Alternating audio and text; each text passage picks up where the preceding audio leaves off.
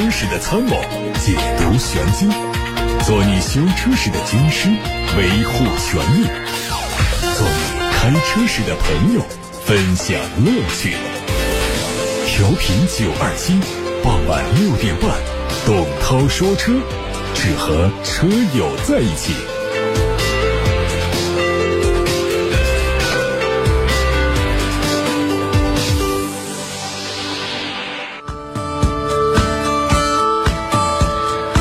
各位晚上好，我是董涛，欢迎来到今天的节目。先关注汽车新闻，稍后回答问题。日前，中保研发布了最新一期的测试车型名单，有五款不同品牌的车型上榜。可以看到，这次上榜的全是市场热门车型，关注度很高，分别是别克君威、国产的特斯拉 Model 3、哈弗 H 六、广汽本田皓影和奥迪的 Q5L。中保研采用的是自费买车进行测试，每款测试车型会买四到五辆。官方表示，不管是自主选取还是企业申请，所有车辆都是由管理中心在市场上随机采购的，不接受企业送样，也就是送检的意思。日前，中国汽车工业协会发布最新产销数据。二零一九年，我国汽车产销分别完成了两千五百七十二点一万辆和两千五百七十六点九万辆，产销量继续蝉联全球第一，同比分别下降了百分之七点五和八点二。当中，新能源汽车受补贴退坡的影响，下半年呈现大幅度的下降态势，产销分别完成一百二十四点二万辆和一百二十点六万辆，同比分别下降百分之二点三和百分之四。尽管一九年整体车市呈现下滑，但从月度销量来看，年末降幅是逐步在收窄。二零一九年十二月，我国汽车产销分别为两百六十八点三万辆和两百六十五点八万辆。环比分别增长了百分之三点五和八点二，产量同比增长了百分之八点一，销量同比下降了百分之零点一。其中商用车的表现明显是好过了乘用车，和上年同期相比，产量继续呈小幅增长，销量略有下降，降幅比上月有所收窄。对此，中汽协副秘书长陈世华表示，十二月双十二、圣诞节以及部分地区车展期间的促销活动，刺激消费者购车，消费潜力在一定程度上得到了释放。此外，二零二零年春节比以往要提前，带动了销售旺季提前，因而这个产销继十一月之后继续保持了一定的增长势头，也使得四季度的总体表现好于。其他三个季度，而对于二零二零年的车市发展，中汽协预计，二零二零年整体上汽车销量约为两千五百三十一万辆，同比下滑百分之二。日前，法拉利八幺二 GTS 正式在中国亮相，同时法拉利中国也发布了新车的官价，五百三十万元起，已经可以接受预定了。法拉利八幺二 GTS 是目前法拉利旗舰 V 十二跑车。八幺二 Superfast 的敞篷版本，除了改用硬顶敞篷设计之外，整体造型和八幺二 Superfast 相差不大。八幺二 GTS 的硬顶敞篷机构可以在车速不高于每小时四十五公里的情况下工作，整个开关过程约十四秒钟。也正是因为这个敞篷设计，八幺二 GTS 的车身后部设计跟 Superfast 略有不同，后轮拱的上方是少了一组空气套件。不过法拉利的设计通过对扩散器的改进弥补了这部分空气动力的损失。在动力方面，还是那台6.5升的 V12 自然吸气，最大功率800匹，最大扭矩718牛米，匹配七速双离合变速箱，官方零百加速时间小于三秒钟，极速达到每小时340公里。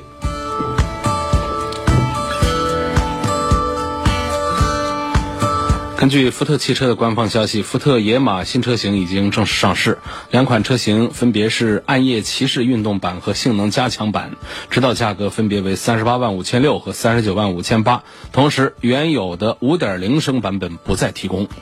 这次新增车型相比入门版，主要表现为配置调整，性能加强版升级成十二个扬声器的。BO 环绕音响，并且增加了主动电磁感应悬挂。其余和入门版并没有明显差别。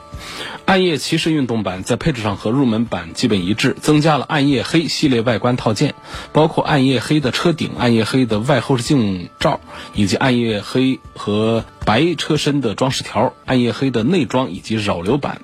动力方面，两款车都是 2.3T 涡轮增压发动机，搭配十速手自一体变速器。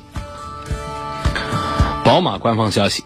M2 的雷霆印记限量版日前上市，一款车型售价是六十四万三千八，并且限量只卖两百台。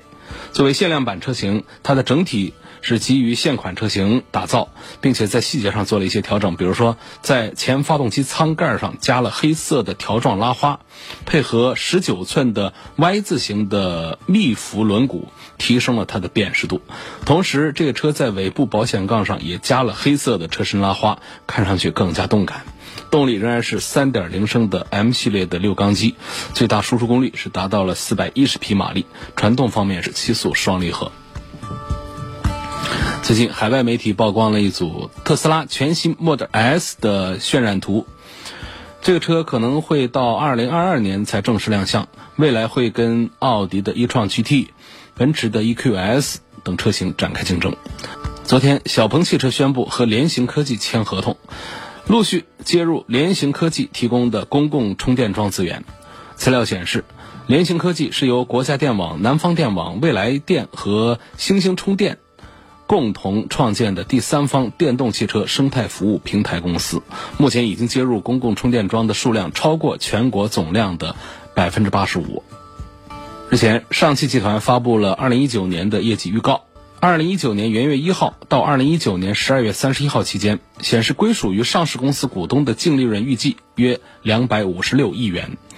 和二零一八年同期相比，减少了一百零四亿元，下降了百分之二十八点九左右。归属上市公司扣非净利润约为两百一十十四亿元，同比下滑了百分之三十四左右。上汽集团说，二零一九年净利润下滑是受公司一九年整体销量下滑、国五、国六车型切换加剧、供需矛盾以及新能源汽车补贴退坡等多重因素影响。就上汽集团净利润同比减少近三成，资深汽车分析师任万富表示，除了受销量下滑的影响，国五、国六的切换导致上汽集团的成本支出增加。您正在收听的是董涛说车。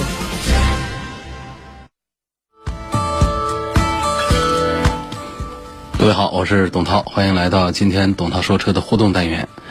解答大家的买车、选车、用车方面的提问，八六八六六六六六正在开通，董涛说车微信公众号、董涛说车的微博也都在开通，大家都可以在这些平台上留言，我在广播里可以马上看到。现在我们先看到来自微信公众平台的话题，有位网友问到捷达的 VS 七马上要上市了，希望能够介绍一下，呃，这个。车我们现在对它也缺乏了解。呃，按照我们过去捷达的这个前期的产品来讲的话呢，它身上有一些点还不错。首先呢，在平台上呢，就是大众的这个这最新的这个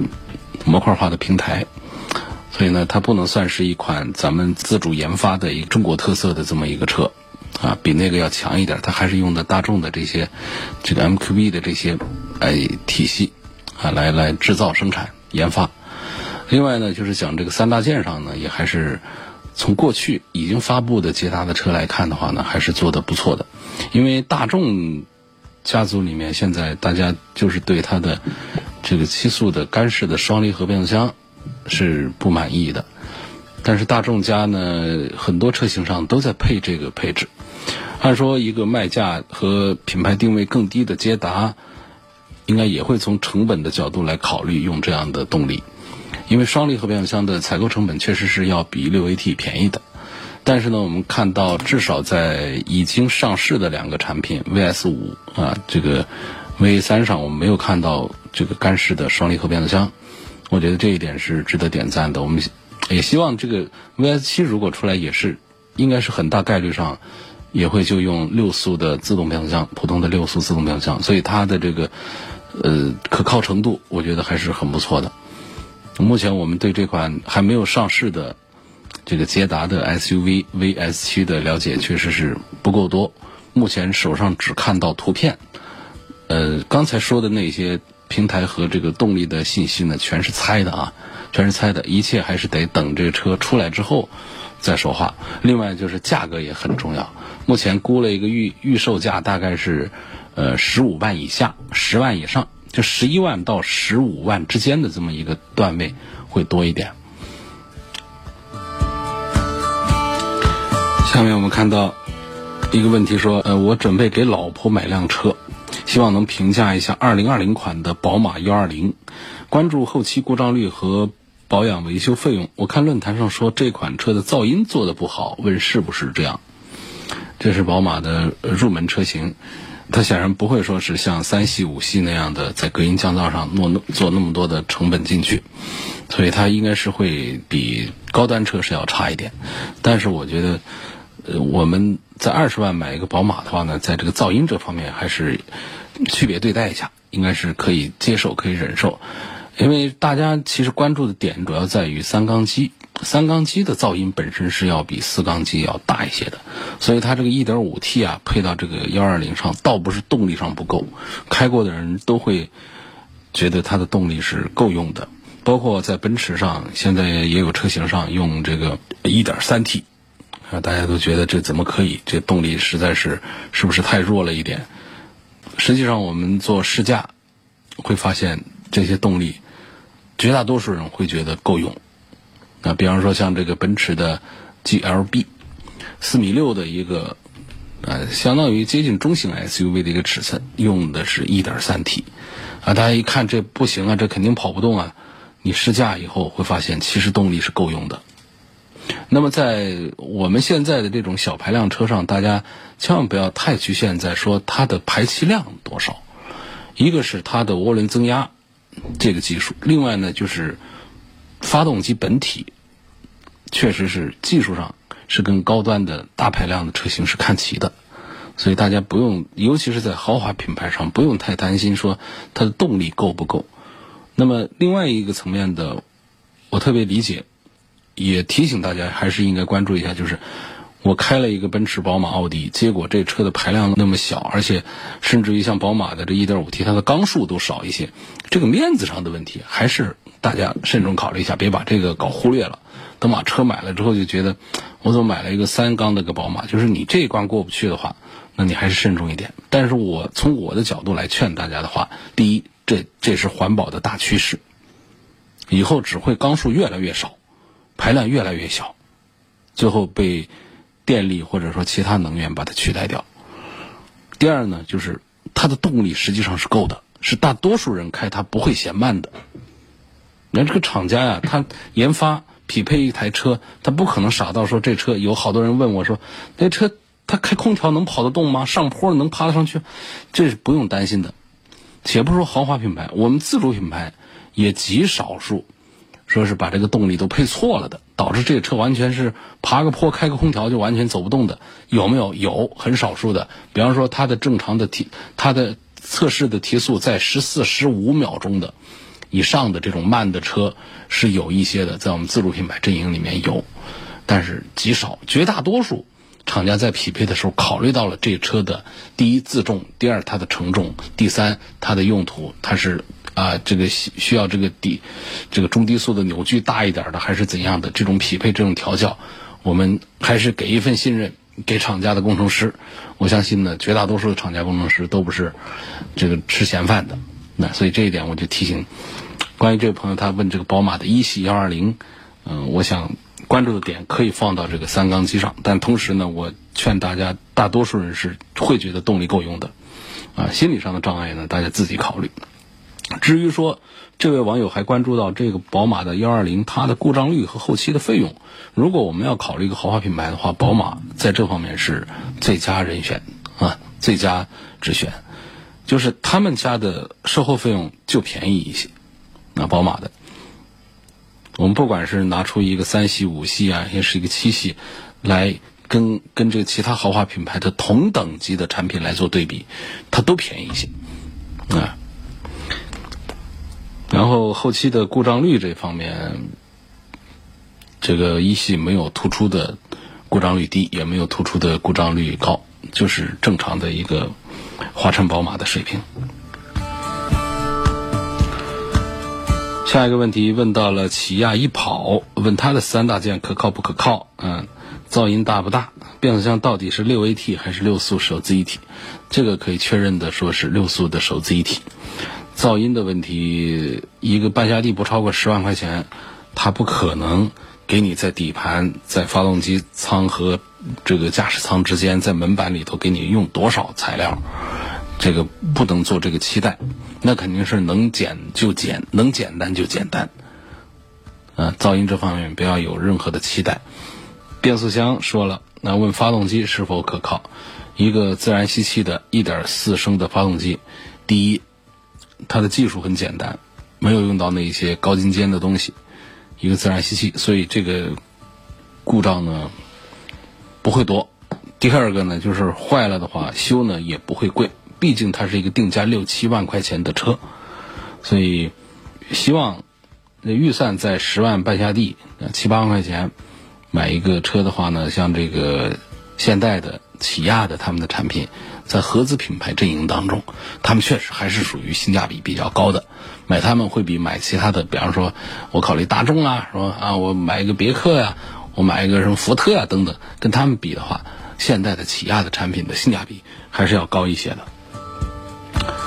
张先生跟我留言说：“他说涛哥，车之宝全国诈骗，武汉也有不少受害者，这我不知道。啊，这这是一位网友的留言啊，这话不是我说的。那大家有遇到过这个这家车之宝的有一些呃不完善的一些待遇的，倒是可以通过我们的平台来发布，发布过来，我能在广播里马上播出去。你比方说像。”董涛说车同名的微信公众号啊、微博呀，你都可以留言。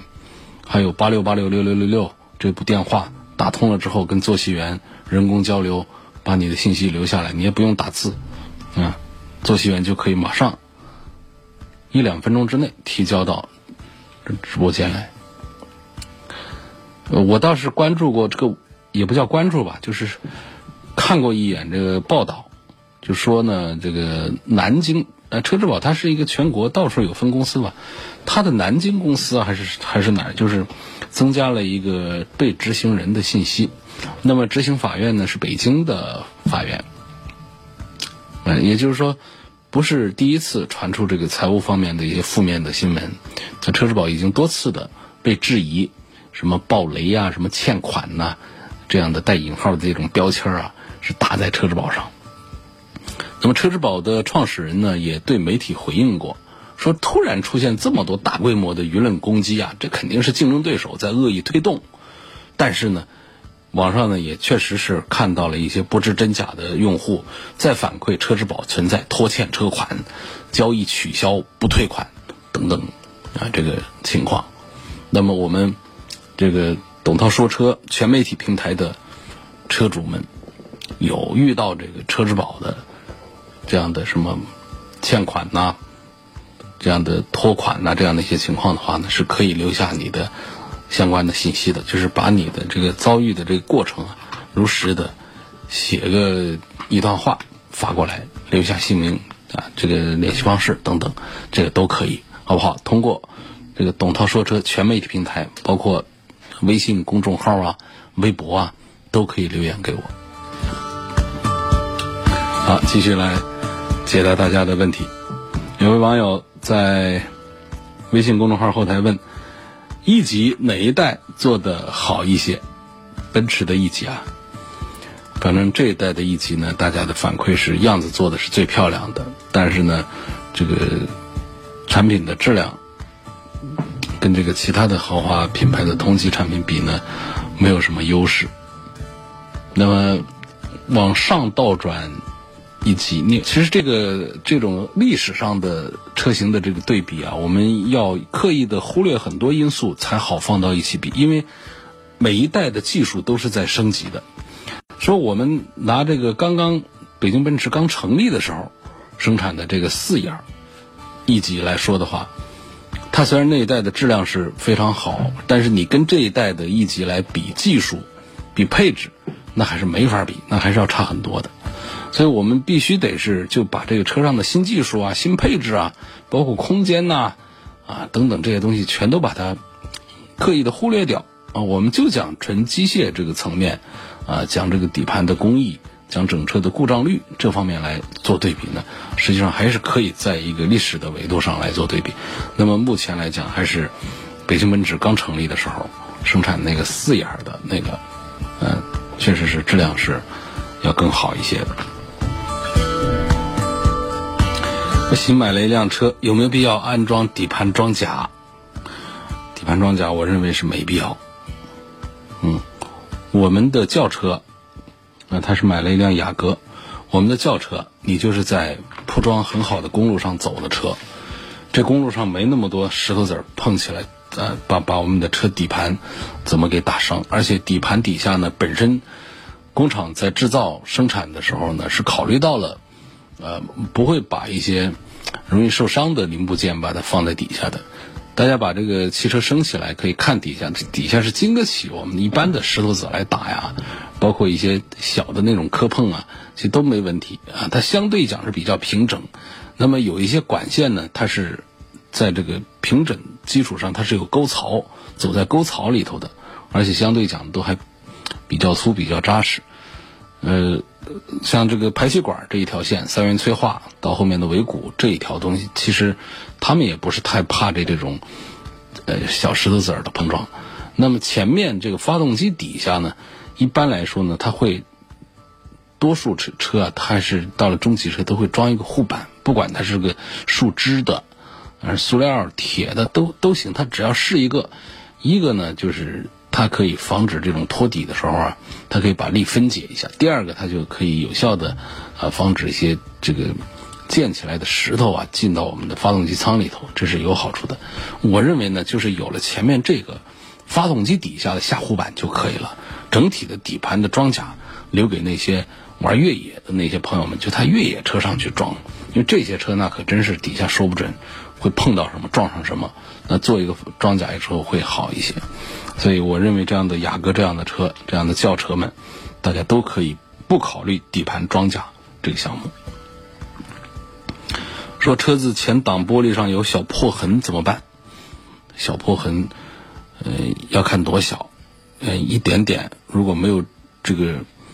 呃蛛网一样的那种放射状的那种影响视线的话，我建议就不管它。或者说呢，网上啊有卖那种玻璃的修补的那种东西，或者还有一些这个这个正规一点、大一点的这个汽车美容店也可以提供这样的服务。它其实就是呃一个填充。呃，这个地方并不代表玻璃真的就破穿了或者怎样，它只是局部的一点点这样的受损。实际上呢，通过这个填充一种东西，是可以把它修复的看不出来的。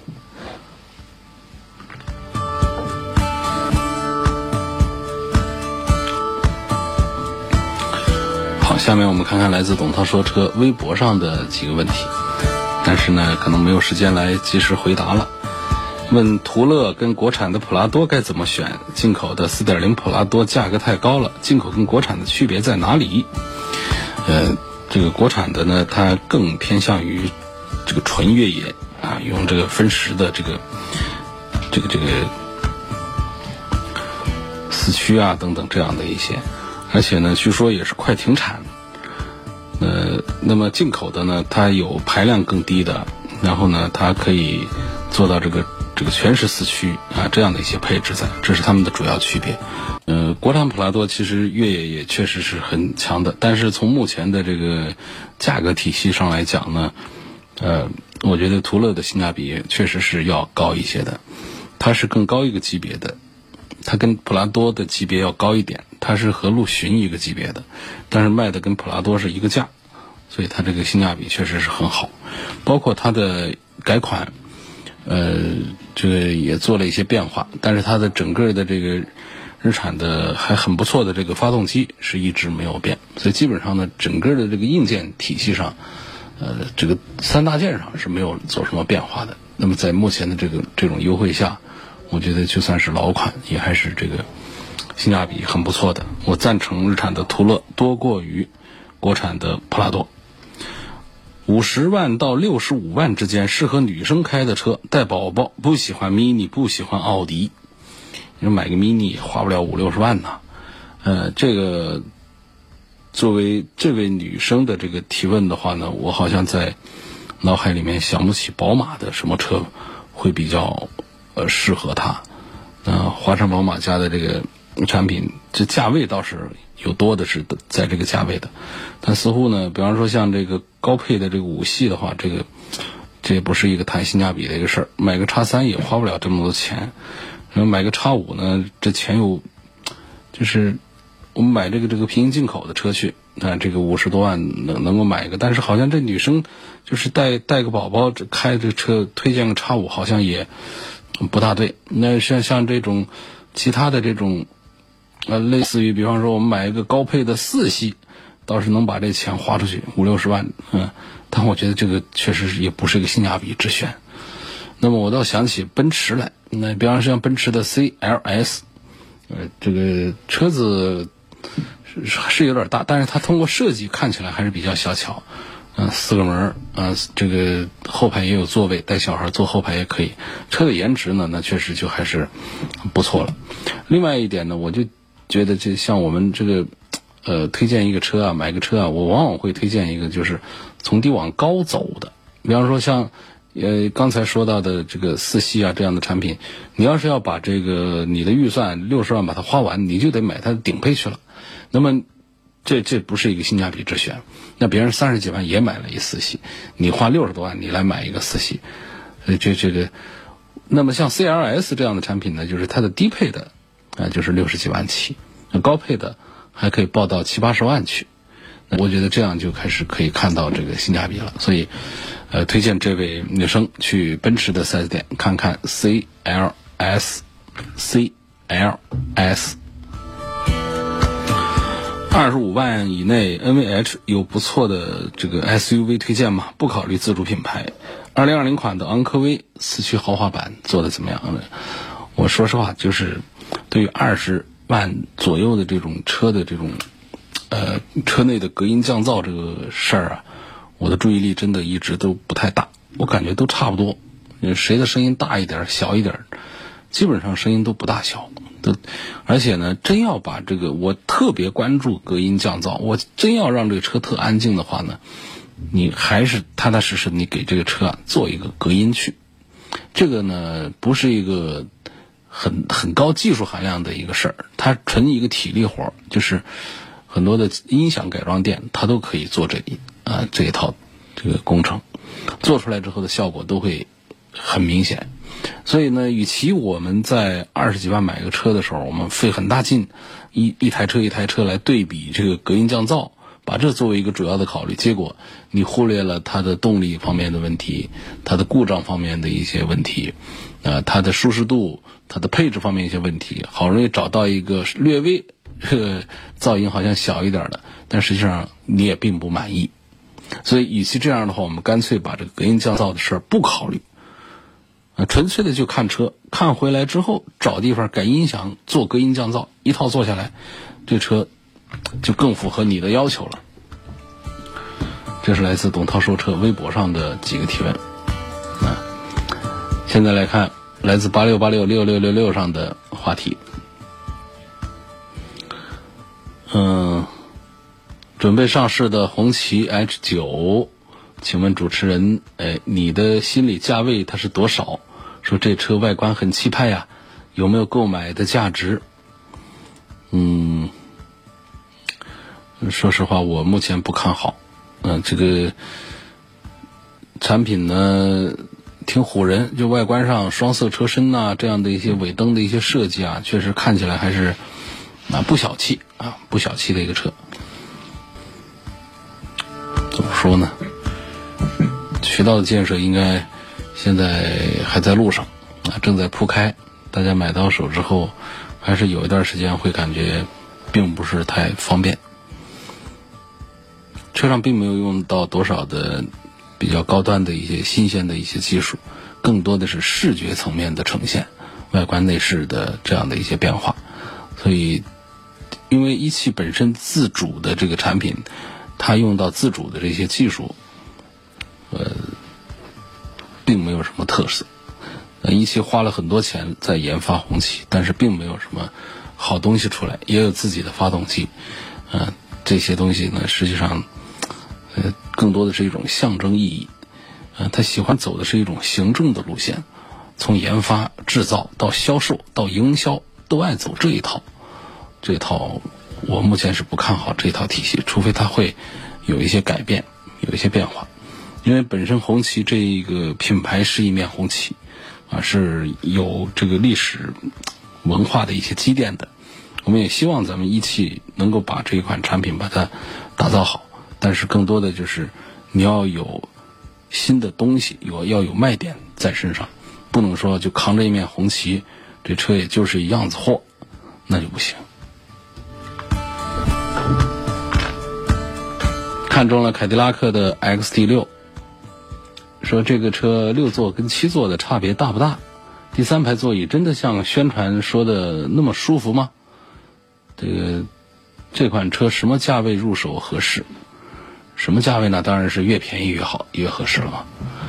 呃，这个凯迪拉克的车啊，实际上价格啊，第一标的都不高啊，第二呢，它优惠起来都都挺吓人的。凯迪拉克 ST 六它是个五米长的 SUV，卖四十万，这是豪华品牌啊。这都卖的跟那个，跟一个大众差不多了，这些所以它的定价已经很低了，这是关于价格。呃，六座和七座的这个区别，我觉得这车五米长的一个 SUV，美系车的车头又长，所以呢，它的第三排啊，不可能说是坐的那么的舒服的，只能说是这个比其他的那些。小小一点的这种 SUV，像很多的是四米八左右，也愣生生的做成三排座椅。我目前觉得这个通过设计，让一个车的第三排坐的还比较不错的 SUV，恐怕还是丰田的那个汉兰达啊，它的第三排呢还还算是过得去。其他的车好像都很难，呃，这个 SUV 很难做成一个什么样。所以这个呃 ST 六这个车的六座和七座呢，我的。意见，它们的区别就是在于这个第二排啊是做什么？第二排如果是坐两个座，嗯，那就是六个座；第二排坐三个座位的话，就是七个座位。我还是赞成这个七座，啊，赞成七座。毕竟第一个是多一个座位，我们要的不是像 SUV 一样的往第三排去的那种通过啊，通过性能啊，留出一个过道来。其实这个也。不是太重要，在这样的车上，我们更多的还是第一排和第二排的使用率要高一些。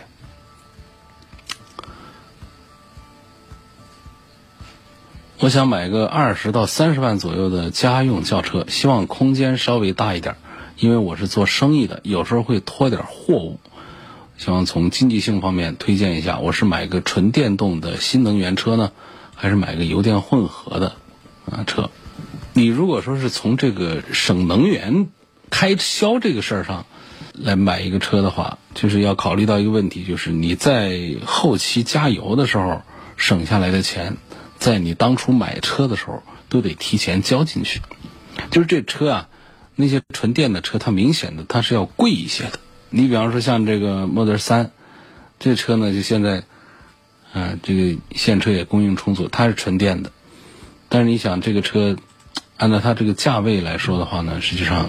直接把它对到这个豪华品牌的阵营当中去。但是我们看看这个特斯拉的内饰啊，这些做工啊这方面，它跟这个豪华车啊还是有差距的。所以从这角度讲呢，它性价比其实也就是一般化的一个产品。但是如果说我们来买一个二三十万来买一个汽油车的话，或者买那种混合动力的车的话，它价格就会下来，它的配置和空间和做工各方面都会好上去。所以我向这位朋友呢，给你推荐还是买一个油电混合的啊产品，不管是丰田的还是本田的油电混合的轿车，二三十万都能买到配置上很不错的。一个丰田方面呢，给你可以推这个亚洲龙，那这个本田方面呢，你可以看这个呃雅阁或者说 Inspire 啊这样的产品，这价讲轿车的话，就主要看这些。好，今天就说到这儿了，感谢大家收听和参与晚上六点半到七点半钟的董涛说车。大家在节目时间以外，可以通过董涛说车的全媒体平台来关注节目、收听重播以及提出更多买车、选车、用车问题。